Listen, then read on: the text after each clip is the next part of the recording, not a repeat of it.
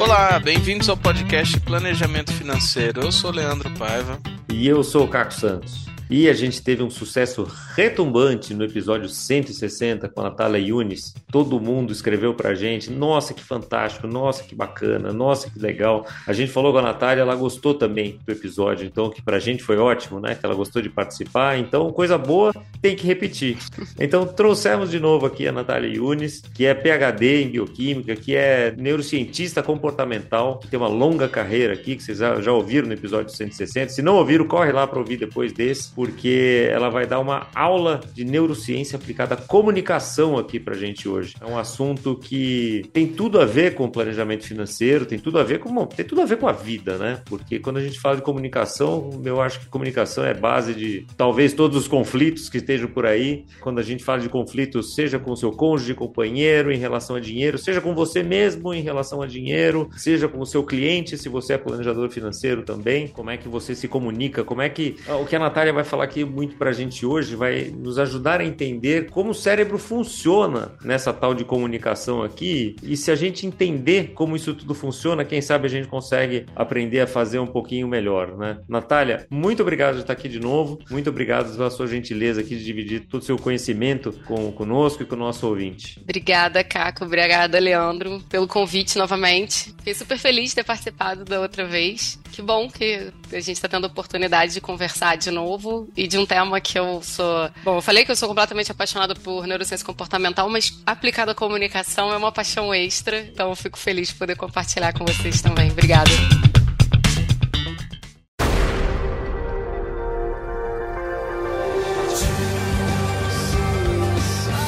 Daí a gente estava falando antes de começar a gravar aqui, você estava falando como é que você teve que ajustar um pouco a sua comunicação, né? Quando você veio para esse mundo da, mais aplicado, né? Saindo da academia. Conta um pouquinho dessa história, porque eu acho que vale a pena para o nosso ouvinte entender também. Legal. Pois é, eu venho, da, eu venho de carreira acadêmica, né? Então fiz né, a faculdade, mestrado, doutorado, pós-doutorado. E a gente tem uma, um tipo de linguagem, né? Até as palavras são diferentes, vocabulário, né? Tem muito vocabulário vocabulário técnico e uma rigidez de linguagem também muito, muito forte. E aí, quando eu fui para trabalhar na Forbrain, né, com neurociência aplicada ao comportamento do consumidor, as pessoas com que eu lidava eram completamente diferentes da, da academia, né, e eu tive que adaptar toda a minha linguagem. Então, trazer as informações, trazer os dados da neurociência para o mundo da publicidade. E aí é uma outra forma de se comunicar, é uma, são outras palavras, são, é outra linguagem. E aí foi um aprendizado e tanto,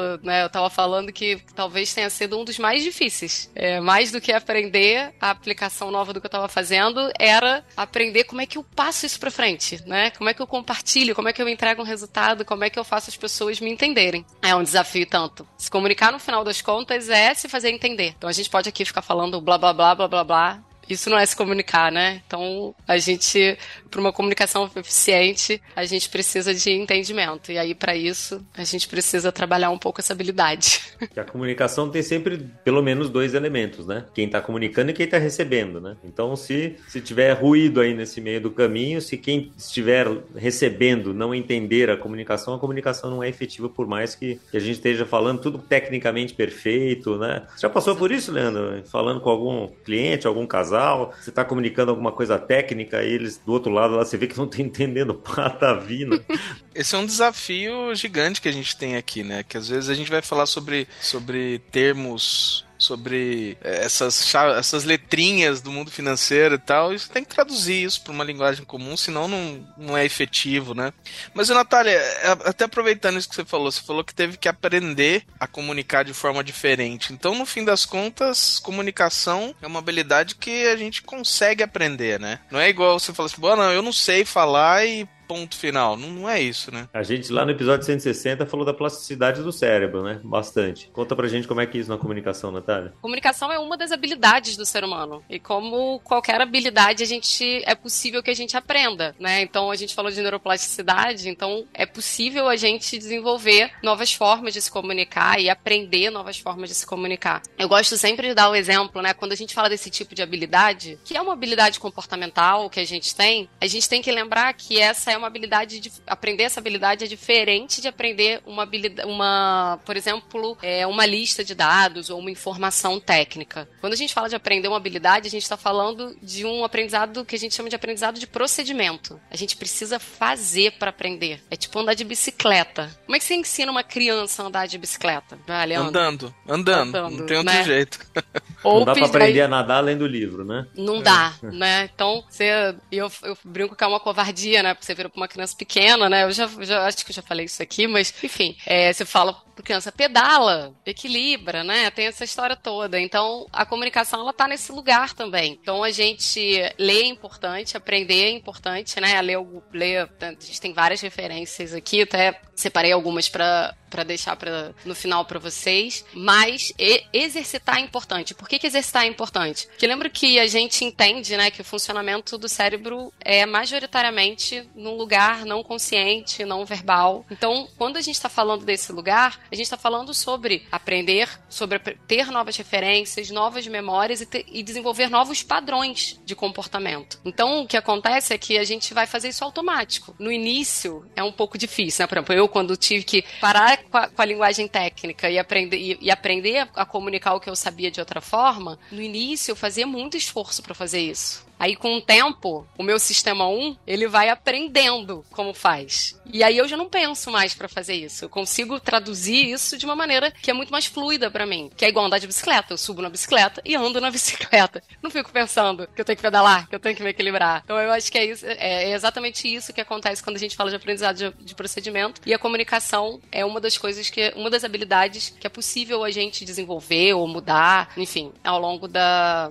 da nossa vida. Basta querer assim, ah, tá bom, quero fazer isso aqui, porque daí eu tenho que treinar com alguém, né? Porque essa comunicação. E como é que a gente faz isso? Porque a outra pessoa também tem que estar tá consciente Perfeito. de que isso está acontecendo, que esse treino está acontecendo, né? Dessa vontade, desse desejo de estar de, de tá acontecendo. Perfeito, Caco. Muito bom você ter falado isso, né? Eu, eu digo que a gente tem, pelo menos assim, simplificando, a gente tem três etapas para fazer isso. Acho que é quatro, porque a primeira é o querer, né? Eu, eu falei no, no outro episódio sobre a questão da motivação, a gente tem que saber o que quer. A gente precisa saber por que, que a gente está fazendo e intencional, intencional o que a gente o que a gente quer fazer. Mas depois disso, a primeira coisa que a gente precisa fazer é perceber os nossos padrões, né? Então, por exemplo, né, você estava falando, né, você vai mediar um conflito, você vai explicar para uma pessoa, por exemplo, questões de planejamento financeiro que para ela é super difícil, ela não tem essa base. E aí você explica né, naquele, naquela dureza, ou você não consegue lidar com o tipo de conflito. Então, primeiro você precisa perceber que você que existe esse gap ou existe essa necessidade de mudança. Porque se a gente não percebe os nossos padrões, ou se a gente não percebe o que precisa ser mudado, a gente não consegue mexer nisso. E eu brinco que às vezes essa etapa é tão difícil quanto aprender a mudança. Reconhecer a necessidade de, do aprendizado. Depois, eu acho que ler, né? É, eu acho que ler e procurar boas referências sobre o assunto é importante para a gente ter uma base para entender para onde a gente está indo, o que, que é possível fazer, o que, que é mito, o que, que é verdade. Então, isso, essa etapa de aprendizado teo, mais teórico, ela também é muito importante. E aí depois é partir para ação. Então, tem, existem exercícios comportamentais, existem formas da gente ir trabalhando isso, né? Então, vou dar um exemplo, é, um exemplo simples, mas que nem sempre é de fácil execução, né? A, a, uma boa comunicação depende das duas partes estarem dentro dessa comunicação. E quando eu digo dentro, significa estarem prestando atenção no que está acontecendo. E a gente sabe o quão raro hoje isso é, né? O quão difícil é. Você tá falando desculpa, com alguém. Desculpa, eu tava olhando o celular aqui, você tava falando o quê mesmo? Exatamente. É bem por cara. aí, né? Eu tava prestando atenção, é brincadeira, eu vi. Eu, não, eu brinco que eu tenho uma, eu tenho uma tática que a, a minha família odeia. Porque eu dou aula sobre atenção. Então eu sei que não dá para dividir atenção entre dois lugares. Então quando eu começo a falar com a pessoa, a pessoa tá no celular, olhando o celular e fala assim: não sou respondendo que pode falar. Fico quieta, não reclamo, não fala, eu fico quieta. Às vezes a pessoa leva mais de um minuto para perceber que eu parei de falar. Aí, né, minha irmã, que provavelmente ouvirá esse podcast, ela vai, vai, vai se identificar e ela fala: ai, você é muito chata, fala! Eu falo, não, porque eu vou ter que repetir. Você não tá prestando atenção no que eu tô falando. Mas eu não, fui mas muito indelicado aqui. Eu, eu, eu, cortei a sua linha de raciocínio aqui para fazer a brincadeira, mas você tava não, falando. Não, achei maravilhoso. Pra ação tem que, dar, tem que ter atenção, né? Exatamente. E a gente consegue. E isso é um exercício. Então, se colocar atento numa conversa, e aí faz, faz esse exercício em casa com as pessoas mesmo. Você não precisa fazer esse exercício na hora que você for, por exemplo, mediar um conflito, ou que você for fazer, né? Começar a treinar em momentos difíceis. A gente não faz isso, né? A gente não começa a andar de bicicleta no, no motocross, no, no, no bicicross. A gente caminha na rodinha. Disputando o Tour de France logo de cara, não né? Não é, né? Exatamente, Leandro. Então faz isso em casa. Tá conversando com alguém, né? De bobeira, comentando o jogo, comentando. Deixa o celular de lado e tenta ficar fica tentando só prestar atenção no que aquela pessoa tá falando. No início é muito difícil. Depois não. Depois aquilo começa a ficar tranquilo. E aí você aí diminui a ansiedade de pegar no celular, diminui a ansiedade de sair de, de ir para outro lugar. Então isso é um treino comportamental. Parece uma coisa boba, mas na hora da execução, para quem não tá acostumado, é difícil, porque você Essa... tem que acionar sistema 2, né? Você tem que falar, peraí que agora eu tenho que ficar aqui. Né? Essa questão da atenção é algo que se a gente prestar atenção no nosso dia a dia, a gente vai ver que nas coisas mínimas da vida a gente hoje em dia não dá atenção, né? Eu tenho reparado, eu comecei, eu, eu, eu participei de uma palestra com, já faz um tempo com o professor Marins nem sei se ele tá atuando mais, mas os vídeos na internet dele são bem legais. E ele tava falando justamente isso, da atenção que você dá um momento. E ele tava falando de um pequeno item bobo, que é lembrar o nome da pessoa que você tá falando. Porque muitas vezes você é apresentado pra pessoa e na hora que você é apresentado você não tá prestando atenção, dois segundos depois você já não lembra o nome da pessoa. E, e é engraçado que ele falou o nome dele na palestra, isso, e aí ele falou assim: vamos fazer um teste. É, ele falou o primeiro nome dele, né? Falou assim: pergunta pra pessoa do seu lado qual que é meu nome. Cara, eu, eu, eu tava prestando atenção eu perguntei, ninguém ali tinha escutado o nome dele. Ninguém. É. E no nosso dia a dia mesmo, quantas vezes a gente falou, esse aqui é o Caco. Oh, prazer, Caco, tudo bom? Beleza. Aí você vai chamar ele e fala, hum, qual que era o nome dele mesmo? Você não estava prestando atenção. É isso. Não, a atenção ela é fundamental. Ela é, ela é, ela é um processo cognitivo que, que vai permear todas as atividades que a gente faz. E para comunicação, ela é, se a gente pensar, né, a comunicação, ela também depende, vai depender muito de empatia, né? A gente uma, uma comunicação eficiente, né? Inclusive para trocar um tipo de linguagem, inclusive para entender o que, que é possível o outro entender e enfim, e todas as outras coisas ligadas a isso. Mas você só empatia tem a ver com espelhamento, né? Você só tem experimento, você tá prestando atenção naquilo, senão você não tem. Então você fala, quando você fala olhando só para você também, sem olhar para o outro, onde está a sua atenção? Tá em você, não tá no outro, mas é o outro que precisa entender o que você tá falando, não é você. Então, tudo isso aí, quando a gente olha, a atenção ela tá embolada no lembrar o nome da pessoa, é, prestar atenção no, no, que a pessoa tá falando e mais, a forma com que ela se comporta, inclusive como ela tá ouvindo. Uhum. Porque a gente ajusta é a escuta a, que a gente daí, fala. Né? Exatamente, exatamente. Você sabe que assim como a sua irmã que vai ouvir esse episódio, a minha mulher também vai ouvir esse episódio. E eu tenho certeza que quando ela ouvir, ela vai falar assim: por que você teve que entrevistar uma PHD nisso? Eu já te falo isso há anos, né? E, e, na verdade, assim, o exercício que você estava falando da atenção, eu acho que tem muito a ver, e eu queria entrar um pouco, talvez, na fisiologia da coisa e tal, porque, assim, uma coisa que eu, eu me policio e uso meu sistema 2 aqui também para fazer isso, quando eu vou falar com ela, quando a gente está conversando, principalmente à noite, assim, às vezes a gente está indo deitar, alguma coisa assim, eu desligo, não só fico longe do celular, mas desligo a televisão, tiro todos as, as, os ruídos externos, né, da nossa comunicação, né, uhum. sento na cama, não fico deitado na cama para conversar, sento na cama e sento normalmente sem apoiar as minhas costas para poder ficar ereto ali e, e olhando para ela, né? Então assim, é um exercício, eu acho que tem toda essa coisa, até porque tem a comunicação verbal e a não verbal, né? Sim. Então, queria que você falasse sobre isso, sobre a fisiologia disso tudo, como é que isso funciona, por que que isso, por que que isso é assim, no final das contas, você com toda a sua neurociência, sua bioquímica, entendendo né, o processo celular, etc. Como é que o cérebro funciona em quem fala e em quem está ouvindo, né? Quem está reagindo na, na, comunicação. Ah, é legal você perguntar isso. Assim, eu acho que tem, tem um, um pesquisador que eu gosto muito, um neurocientista, chamado Uri Hesson. Ele tem a, a linha de pesquisa dele é super, super, super interessante e ele tem uma forma muito didática. Então eu gosto, eu gosto dessa referência dele para a gente entender isso. É, primeiro, o que, que acontece? A,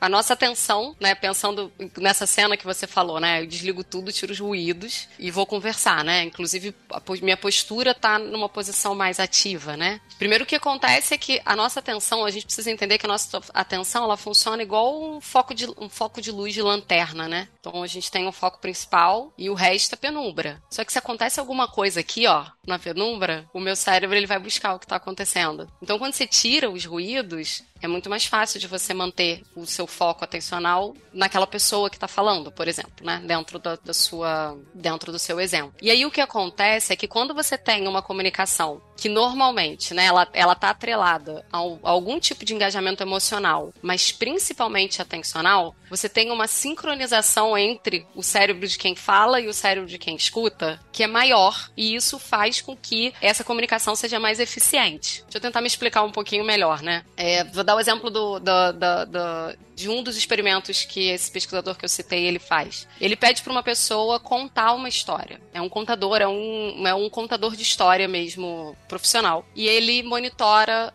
a ativação cerebral dele é, enquanto ele está contando a história. E é uma história que tem um, algum cunho emocional. Pode ser um humor, pode ser, uh, enfim, outra, outras questões. Nesse caso, eu acho que ele testa é humor. Então as pessoas. Então ele sabe qual é o padrão de ativação cerebral de quem está contando a história. Depois ele pega e repete essa história contada, essa, essa história gravada, para outras pessoas ouvirem. O que, que acontece? O padrão cerebral das pessoas que estão ouvindo é o mesmo das pessoas que. Da, da, pessoa que contou. Só que quando essas pessoas que estão ouvindo, elas estão mais engajadas atencionalmente, ou seja, elas estão prestando mais atenção naquilo que ele está falando, elas conseguem, às vezes, inclusive, antecipar. O cérebro antecipa o padrão. É como se eu tô tão envolvida naquilo, eu tô tão imersa naquilo, que eu já, é como se o meu cérebro já antecipasse o que vai acontecer. Ele já sabe o que vai acontecer. Então, isso estabelece o que ele chama de, de sincronismo neural e isso permite com que a comunicação seja eficiente. E aí é muito bacana porque ele traz duas coisas, né? Ele fala que a comunicação ela tem dois, dois fatores, vamos, vamos colocar assim, que são os fatores fundamentais para o entendimento. Um que é o físico, então eu leio, é o que está escrito, é o que eu ouço, é o que eu vejo, e o outro é o significado. Eu, se eu dependo só do que eu ouço, e não, e não tem significado, eu não tenho essa ativação e esse entendimento. Então, quanto mais o significado que eu tenho, né? Quanto mais, quanto mais atenção eu tenho, né? Eu tenho uma maior sincronicidade, mas principalmente porque eu começo a ter mais concordância de significado com o que está sendo dito, com, né, de quem está dizendo, com quem está ouvindo. E aí o cérebro sincroniza e a comunicação é mais eficiente. Por isso que quando a gente está contando história, normalmente a comunicação é mais efetiva de quando é. você está mostrando um dado. Tá certo, tem algumas pessoas, sei lá, engenheiros ou matemáticos, que você mostrar um dado vai entender, mas em geral, se você conta uma história, a, você transmite a sua ideia melhor do que você simplesmente mostrar um dado, né? E a retenção da informação, pelo que eu me lembro de ter lido já, também é muito maior, né? Principalmente se tem alguma emoção envolvida, né? Sim. É, e não, isso é muito legal. Isso tem vários, tem vários vários autores que estudam isso. É, e tem uma coisa muito legal, porque quando você, quando você vai olhar o cérebro de quem está ouvindo uma história, né, eles comparam a ativação cerebral de quando a pessoa está recebendo uma informação por dados e uma informação por história. Quando é dado, você tem um processamento, você tem uma ativação cerebral que é muito ligada a processamento de linguagem, né? Só tem, tem uma lista de supermercado. É arroz, feijão? Tem, não tem muita muita coisa além de entender o que está escrito ali. Quando você conta a história, o cérebro ativa outras regiões que estão ligadas, inclusive ao nosso córtex motor, o nosso córtex sensorial. Então é como se o cérebro ele experienciasse de fato, ele vivesse a história. Então aí, como o Caco falou, você tem melhora de memória, melhora de elaboração do que está sendo dito, então melhor compreensão. Normalmente é mais fácil de, é, de você gerar uma identificação e relacionamento com aquilo que está acontecendo. Então, como para o cérebro é o que tá, ele está vivendo o que está acontecendo que você está me contando, ele vai ativar uma série de regiões que vão ajudar a gente a memorizar melhor. E uma coisa pra gente, um exemplo cotidiano pra gente entender como o nosso cérebro vive história, né? Pensa quando você tá assistindo um filme de terror. Você tá, quando você tá assistindo um filme de terror, você sabe que é. De novo, lembrando do Sistema 1 Sistema 2. Você sabe que é um filme. Você sabe que nada vai pular da tela. Você sabe que são atores, você sabe que aquilo foi gravado. O que que acontece? Dependendo se o filme for muito bom e te envolver emocionalmente no, no medo, com isso você passa a prestar mais atenção. Se isso acontecer, você se protege do filme. Fisicamente fica, até. Fisicamente, é. exatamente. Só que você sabe que aquilo é filme. Por que, que você faz isso? Porque o, o seu cérebro não sabe que aquilo é um filme. Tem uma parte grande dele ali que está experimentando aquela história. E isso acontece também quando a gente está passando informações. Lógico que com uma intensidade muito menor do que um susto num filme de terror, mas o cérebro processa com muito mais facilidade o que está sendo dito. Quando você, por exemplo, está mediando, é, quando você está fazendo uma mediação, ou quando você está, por exemplo, né, a gente começou falando, o Leandro começou falando, né, como é que se explica para a pessoa essas questões técnicas do planejamento financeiro. Então, quando você coloca isso dentro de uma história, que é uma história que tem um significado fácil para aquela pessoa, né, então com exemplos ou com contextos, aquilo é muito mais fácil do cérebro do Leandro conseguir sincronizar o cérebro de quem está ouvindo e com isso ganhar o entendimento daquela pessoa. E aí que vai culminar numa melhor decisão para ela, do que simplesmente, ah, né, vou, vou simplificar aqui, mas aplique em XYZ que é isso que vai acontecer. Se eu não entendo nada de, de, de, de financeiro, você não vai me dizer muita coisa e eu não consigo me decidir em relação a isso. Uma das coisas que, que a gente mais usa aqui até pela para fazer as pessoas entenderem, é, é, são analogias é, do mundo financeiro com coisas do dia a dia, né? né? Pra gente tentar entender, porque se, se você não faz essa analogia, essa comparação ali, fica tão vago que você realmente você não consegue passar a informação, a outra pessoa não consegue captar mesmo. O, Foi o, que a Natália fez quando falou do aprendizado de procedimento aqui, usando, andar de bicicleta, né? E, e como isso é importante, né? Porque a gente tá falando de comunicação, porque às vezes o ouvinte pode estar pensando assim, ah, mas então quando eu estiver falando com uma outra pessoa, né, se você é planejador financeiro, se você estiver falando com o seu cliente, ou com o seu marido, com sua esposa, com seu filho, alguma coisa assim, mas isso vale também numa palestra, né? Eu posso estar me comunicando Sim. com milhares de pessoas ali e é a mesma coisa, né? Se eu usar referências, usar histórias, se eu usar emoção, né, o, a recepção da, da, da, informação ali, do que você quer passar, vai ser muito maior, né? Perfeito. O, esse pesquisador que eu estava falando, o Uri Hesson, ele ele tem um, tem um TED dele que é muito bom. Ele tem muitos artigos, mas é, é, artigos científicos, eu acho que ele tem um livro também. Mas o TED é muito bom porque ele, ele faz um compilado muito legal do, do estudo dele. O Goleman cita ele no, no livro Foco dele também, é, é muito interessante. Mas ele começa, ele começa o TED falando uma coisa que eu acho muito legal. Ele fala: imagina se a gente tivesse um device onde eu pudesse pegar todas as minhas memórias, tudo que eu sei, todas as minhas ideias e pudesse transmitir isso para o cérebro de outra pessoa. Aí ele, ele, aí ele brinca, né? Ele fala, nossa, seria uma tecnologia inovadora, né? Aí ele falou, mas isso já existe, isso se chama comunicação humana e o, né, as histórias fazem com que isso seja mais eficiente. E aí, de novo, né, entrando na coisa de que você lembra mais, você memoriza mais, você entende melhor, elabora melhor, se identifica, enfim, tudo isso. Mas eu gosto muito desse jeito que ele começa o TED, né, falando isso, porque de fato é, a gente subestima a capacidade da comunicação. E na verdade é como a gente entende o mundo, no final das contas. Né? Tudo, tudo tá se comunicando o tempo todo, né? E a gente, enquanto, enquanto seres sociais, animais sociais, a gente depende muito. E aí, como o Caco falou também, tanto da verbal quanto da não verbal, que ela é extremamente importante também, né? Conta um pouquinho, como é que essa não verbal, qual é o papel da comunicação não verbal e como é que o cérebro entende esses pequenos sinais, né? Porque tem até né, tinha aquele seriado, né? Lie to Me. Lie to me. Não sei se é verdadeiro aquilo, se, se é muito fantasiado. Conta um pouquinho pra gente. Legal. É, o Lie to Me, na verdade, ele, é, ele começou baseado nos estudos do Paul Ekman. O Paul Ekman é um psicólogo que é uma das dos 20 psicólogos, é, dos 20 principais psicólogos do século 20. E o Paul Ekman estuda a parte de psicologia das emoções e foi ele que trouxe é, todo o estudo da, da, da, das questões das expressões faciais, né? Como forma de comunicar. E o Light to Me, ele começa baseado nos estudos do Paul Ekman. A primeira temporada do Light to Me é muito bacana, depois eles dão uma, uma rateada ali no, na parte técnica. Uma hollywoodiada. É, depois eles dão, se empolgam, mas o primeiro, o primeiro é bem bacana, assim, tem até, tem, tem, tem até umas referências, se jogar na internet, tem umas referências, inclusive, dele com, com o Ekman. A nossa comunicação não verbal, e aí vamos falar aqui de expressão facial, mas a gente pode pensar em, em expressão corporal também, ela é super importante, porque ela dá muitas pistas para o nosso cérebro do que está acontecendo naquele ambiente onde eu tô. E isso é tão, tão, tão importante que a gente faz as nossas expressões de maneira involuntária, mesmo que não tenha ninguém na nossa frente. Né? Então, entende-se que parte no... da, da função das nossas emoções é a gente comunicar os nossos estados emocionais para outra pessoa, para os outros, né, que estão no ambiente com a gente. Então, por exemplo, né, se eu tô, é, se eu como alguma coisa e aquilo está estragado, aquilo tem um gosto estranho, eu faço uma cara de nojo. Isso é, né, de alguma forma avisa as pessoas que estão em volta de mim que aquele alimento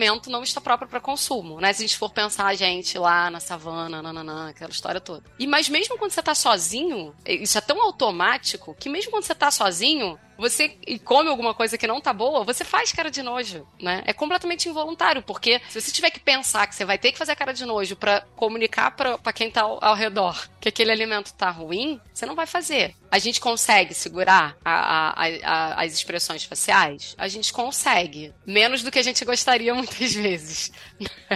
que eu tenho esses memes, né, que fala, eu posso não falar nada, mas o meu rosto fala. E isso é super importante para o nosso cérebro ir também ajustando a comunicação comunicação. Então vamos falar durante a comunicação, o que que acontece, né? Eu tô falando aqui com vocês e tô vendo vocês pela câmera. Então tem horas que, né, isso acontece, vou, vou colocar em aula que é um contexto mais, mais fácil isso acontecer. Você começa a ver, né, um bater cabeça, o outro dar uma bocejada, um que desliga a câmera e volta 10 minutos depois, aí você fala, a aula não tá bacana. Deixa eu tentar mudar a forma de guiar a aula, ou deixa eu trazer, tentar trazer uma outra coisa interessante para trazer de volta a atenção dessas pessoas para mim. Então eu vou modulando que tá a, a, minha fala conforme eu percebo as pessoas. Lembra que na, na, na, na pandemia falou muito da fadiga do Zoom? Parte da fadiga do Zoom entende-se que vem desse lugar que é primeiro que a tela a gente tem menos informação né de visual na tela então dessa comunicação não verbal do que eu tenho ao vivo com as pessoas para piorar as pessoas ficam de câmera fechada péssimo isso é péssimo e aí o cansaço vem porque os seus parte do, do processo que o seu cérebro está fazendo é ficar procurando as pistas no ambiente do retorno daquilo que você está falando. Só que você não tem. Então ele não tem uma regulação para poder modular essa comunicação. E aí isso torna muito mais exaustiva essa comunicação. Então por isso que a gente fica procurando, normalmente a gente fica procurando rostos, né? Quando a gente está dando uma palestra, por exemplo, uhum. você fica catando uns rostinhos. Se você tiver, se for uma palestra mais difícil, se você estiver mais inseguro, você procura os rostinhos que estão concordando com você, né? Sorrindo e fazendo assim com a cabeça. Porque isso traz uma informação no seu cérebro que tá bacana. Ó, tá legal, continua por esse lugar. Tudo bem, você pode ficar seguro, porque as pessoas estão entendendo e gostando daquilo que você tá falando. Então, a comunicação não verbal, ela traz muita pista, além do que está sendo falado. E às vezes pistas até mais vamos dizer assim, mais verdadeiras do que quando a pessoa expressa, né? Então, o exemplo que a pessoa fala, ah, foi ótimo. E tá com aquela cara, que tem uma amiga minha que Senho fala, franzido, é, foi é, ótimo. É. Foi, foi ótimo, adorei. Né? Então você percebe pela expressão da pessoa se aquilo que ela tá te dizendo também é verdadeiro ou não. Né? Ela traz informações isso... complementares. É, e daí eu vou ligar isso com o que você estava falando antes da atenção, né? Se a gente não estiver atento, olhando para outra pessoa, etc., você não vai perceber essas nuances da comunicação. Né? Perfeito, né? E daí, olha só, uau, tá meu cérebro já explodindo aqui, porque tá atenção e daí a tal do, do, sincronismo, né? Que você falou também que, que vai ficar deficiente, né? Não vai acontecer. Exatamente, exatamente. Quando você fala para você, se você não se importa com, com o que o outro tá ouvindo, você tá fazendo para você. Aquilo vai ser muito menos eficiente. Então você tem que estar muito atento ao outro, né? Você tem que estar com atenção. Não é só o outro que está com atenção no que você está falando, mas você está com atenção no outro para poder manter essa comunicação funcionando. Porque senão tem uma frase, eu esqueci agora, de eu esqueci o autor da frase, mas ele diz que o pior, a pior falha na comunicação é você achar que ela foi, que ela se estabeleceu, que ela aconteceu. Você pode falar blá blá blá blá blá blá que o outro falar, ah, não, beleza, ok, desligamos a câmera e ninguém entendeu nada do que foi dito. Isso não é se comunicar, né? Nossa, eu me lembrei agora de uma reunião que eu fui com uma cliente num private bank, super importante, etc. E ela estava assim, decidindo o que fazer com investimentos, etc. E fomos na reunião e os caras falaram toda aquela sopa de letrinhas que o, que Leandro falou e muito mais, porque ela tinha investimento fora, não sei o que, duration daqui, a curva de juros e o CDI, papai, e ela fazendo aquela casa de conteúdo. A gente saiu da reunião, eu falei, quanto você entendeu dessa reunião? De 0 a 10? Ela falou, 2. Quando ele falou bom dia, quando falou boa tarde, depois que a gente foi embora. Sim, não entendi nada do que ele falou, né? Mas assim, as pessoas também não querem demonstrar que não entenderam, né? Então isso pra gente, planejador financeiro, é super importante da gente, da gente pensar que do outro lado da, da, da mesa ali tem alguém que não é especialista no assunto, não quer ser especialista no assunto, muitas vezes tem preguiça do assunto, né? não, não quer saber. Então, é, essa coisa de usar analogias, metáforas, a gente traduzir a nossa comunicação, né? E daí tem que ser uma coisa nossa profissional, né? A nossa sistema sistema 2 que tem que estar tá treinado ali, né? A gente tá, treinando o tá sistema 1. Treinando o sistema 1, né? Para estar tá, né, com, com isso é, é, bem apurado, fazendo a comunicação para que chegue na outra pessoa ali do, de uma forma que ela entenda que faça o bem para ela, né? Que a gente não está querendo ali é, vender nada assim, sim que a pessoa entenda que, olha, guardar dinheiro é uma coisa boa, gastar mais do que ganha não é legal. Para você sim. aposentar, você vai ter que fazer um esforço hoje e tudo mais, né? E é, é bacana você ter falado essa coisa, né? Porque apesar dos termos, e a gente, a, gente curte uns termos em inglês, né? Uns termos são mais difíceis de falar, eu, eu, eu tenho dificuldade com isso. Mas a gente usa. No mercado tá falando... financeiro, na Faria Lima, aqui é total. Ah, né? Por mais, e por mais que a gente use palavras, né? Que não, não é só uma questão das palavras, né? De, de, de Pô, tô falando português, né? Uma vez uma pessoa falou isso para mim e foi, e foi uma vez de coisa de planejamento financeiro que eu tô fazendo. E aí a pessoa falou e eu falei, cara, eu não entendi nada. Aí eu falei isso umas três vezes, assim, porque eu falava, não entendi nada, ela só repetia as frases. Aí eu falei, não, continua assim. Aí ela falou, não, entendeu sim, eu tô falando português, entendeu? Aí eu, não.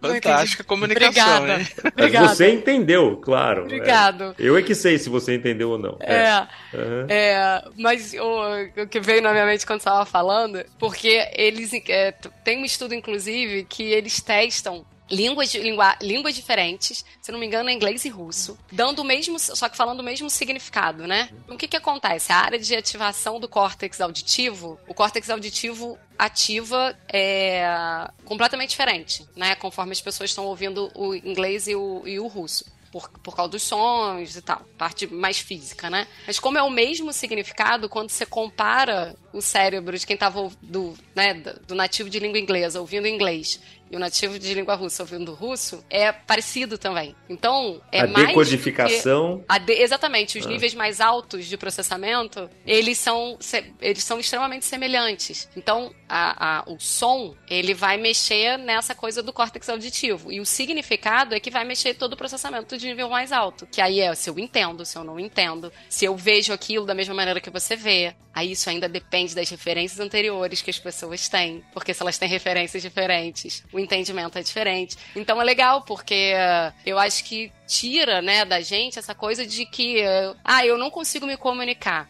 Quantas vezes você, né, às vezes a gente viaja para um país onde a língua não é uma língua que a gente, a maioria das vezes não é uma língua que a gente domine, porque são poucos os, os lugares que a gente vai que fala a nossa língua, e você consegue estabelecer uma comunicação com gesto.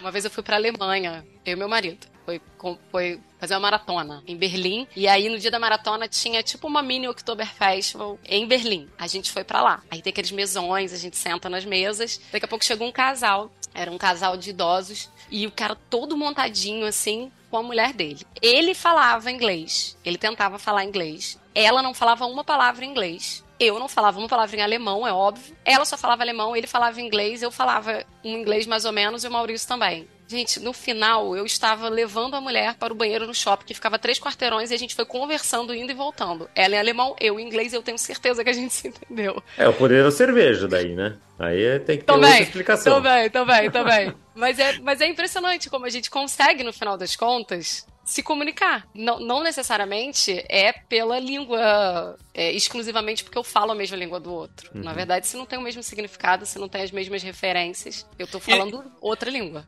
E no mundo de hoje que a gente tem o TikTok, Instagram, essas coisas que são vídeos extremamente rápidos, 5, 10 segundos, e já muda e muda e muda. É, a gente tá treinando nosso cérebro a ter micro atenções. Como é que a gente batalha contra isso? Porque na vida real a gente tem que, a gente tem que ter atenção de mais do que 5 segundos, né? Como é que, como é que briga contra isso? É, é uma briga, Leandro, e é um, e na verdade, bom, a gente não, isso é muito recente, né? Na, isso é muito recente na história da humanidade. É, é, recente a ponto de não deu tempo de modificar o cérebro das pessoas em relação a isso ainda. Mas tem uma coisa que é muito importante, principalmente quando a gente pensa que a gente tá. É, essas novas gerações estão expostas a isso desde cedo. O que, que acontece? Elas não desenvolvem a habilidade de prestar atenção. Lembra da coisa que eu tava falando, né? Ah, tem um exercício de prestar atenção. Se você nunca foi demandado a prestar atenção, né, de forma mais, Contínua. de forma mais permanente, Uhum. mais contínua, não é que você não consegue, ah, o cérebro não consegue mais prestar atenção. Não, ele só nunca treinou pra fazer aquilo. E aí, na verdade, o que você tá fazendo é treinar diferente, que é essa atenção que é, você tem um pico de atenção e volta. Então, manter a estabilidade da atenção, que é o que a gente chama de atenção engajada, é cada vez mais difícil porque as pessoas estão treinando mais outro tipo de atenção. Então, a gente conscientemente deveria, pelo menos ainda no mundo que a gente vive, que demanda que a gente preste atenção dessa forma, treinar a nossa atenção mais contínua. Existem formas, existem exercícios como o que eu tava falando, né? Exercícios comportamentais que é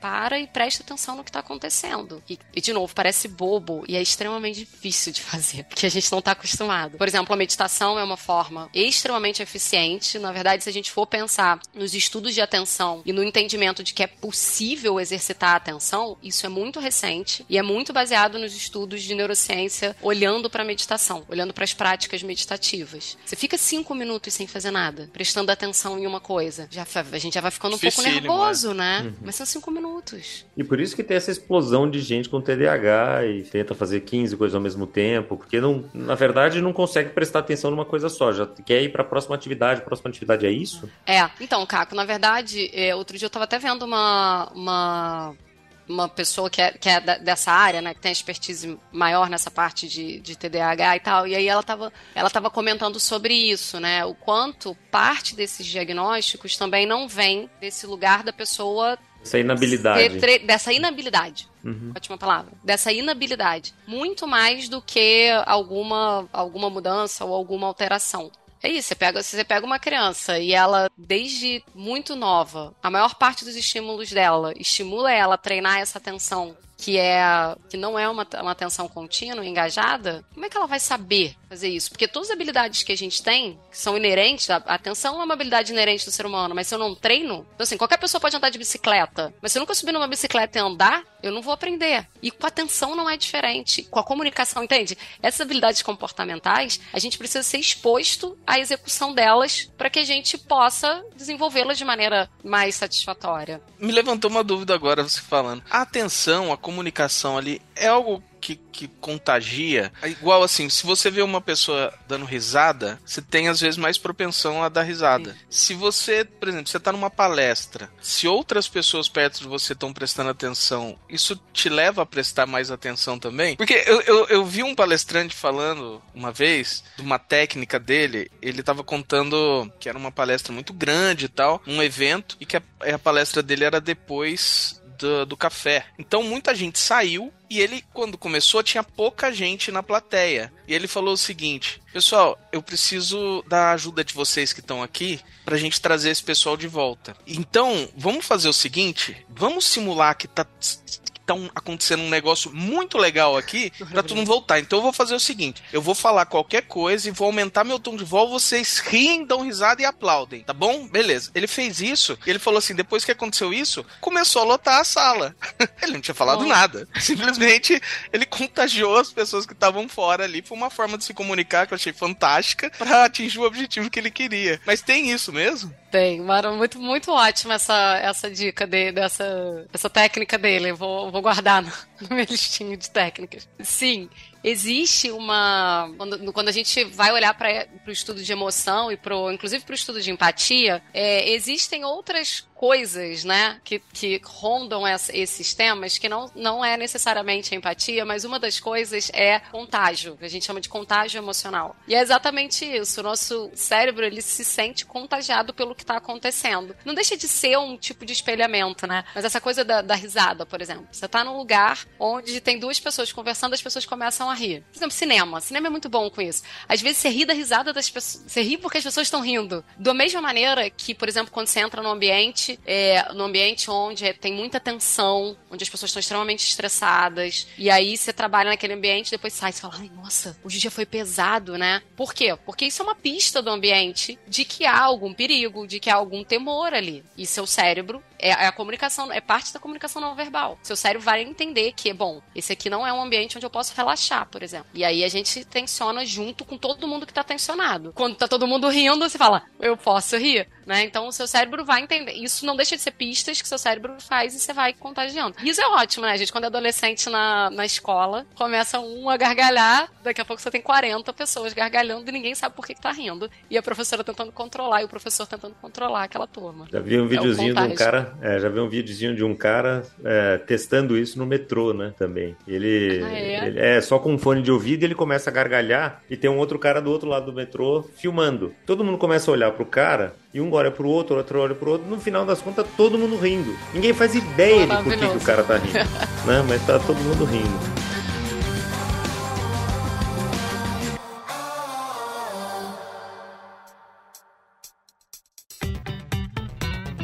Mas, Natália, estamos chegando no final do nosso episódio aqui e eu tenho uma notícia para você. Você vai ter que voltar, porque assim não, não acaba o assunto. Mas certamente os nossos ouvintes vão pedir para você voltar de novo, então já vai Vai virar quadro fixo próximo. aqui, ó. A cada três meses a Natália tem que estar tá de volta. Gente, eu adoro conversar com vocês, de verdade. Ah, que bom, que vocês, bom. Eu fico muito à vontade e é bom, o papo flui. Obrigada. E daí, como você já se preparou, né? Foi pega meio de surpresa no primeiro episódio, já falou que já se preparou. Qual é a sua dica? Dica então de leitura, de filme, de seriado? O que, que você traz para o nosso ouvinte aí de hoje? Eu vou dar, eu vou dar algumas dicas aqui. É, a maior parte da, das minhas referências elas vêm muito de artigos científicos e esses estudos, né? E eu acho que tem umas pessoas que conseguem comunicar uhum. o que fazem de uma maneira muito, muito válida. Um é todo o trabalho do Uri Hesson, então você escreve U-R-I-H-A-S-S-O-N. Vai estar nas é... referências do episódio aqui. Ele tem um TED onde ele explica, ele vai falar um monte das coisas que eu falei aqui, ele, ele explica. E é muito bacana porque ele tem uma linguagem que é muito viável da gente entender. Um livro que eu gosto muito, que acaba falando sobre algumas habilidades é, comportamentais e com base no entendimento do processamento de emoção e fala muito da habilidade de comunicação é o foco do Daniel Goleman, o que o da capinha azul. É, eu acho também que ele tem uma, uma, uma... bom, é o Daniel Goleman, né? Uhum. e tem duas outras tem duas outras referências que eu gosto muito, mas que são pessoas mais ligadas à literatura, que é o Jonathan Gottschall, acho que é assim que fala. Ele tem um livro que se chama The Storytelling Animal, e a Lisa Crown, que é o, o livro dela é o Wired que também, mas eles dois são referências de literatura, mas eles falam sobre storytelling, eles usam muito embasamento de como o cérebro funciona, e é bem bacana também é, de conhecer o trabalho deles. Excelente, vão estar todos aqui na refer nas referências do, do episódio. O TED a gente já deixa o link para ficar fácil para você ouvinte. Legal. E tem o, o, o, seriado que a gente falou, Light to Me, ah, é, que é bem Light legal. Me, é. E tem um outro que é o Mentalist também, que é, que é, é semelhante, é um pouco exagerado, lógico, né? Porque é Hollywood ali, mas é bem bacana. É um seriado. Os dois são seriados, são leves, apesar de tratarem de crime e tal, são leves e, e são bacanas para observar essa parte da comunicação, Excelente. né? É, o Light to Me é engraçado também, né? Tem muita coisa. É, não, ele é legal de ver, como série é legal de ver. Tem, se você jogar na internet, pô, Acme Light to Me tem muita, tem muita referência. Uhum. Mas só pra, só pra. Primeiro é muito bom, os outros eles. Hollywood. Fantasiam um pouco mais. É. É. Excelente. Natália, muito obrigado de novo pela sua gentileza, pelo seu, pela sua alegria, por contagiar a gente com tanto conhecimento. É, é muito gostoso te ouvir. Muito gostoso te ouvir mesmo. Obrigado de estar aqui. Obrigada, gente. E uh, a gente se vê de novo em algum momento. Muito e bom. É não sempre um prazer seguir. o convite não, de vocês. Não deixa de seguir a Natália aí nas redes dela e ver o trabalho que ela está fazendo também. E não deixe de interagir com a gente, né? Continuar dizendo pra gente o que, que você gostou, o que, que você não gostou, o que, que você quer ouvir mais, e você, quem que você quer que a gente entreviste, porque a gente faz esse podcast para você, ouvinte. Então, muito obrigado por hoje e até o próximo episódio.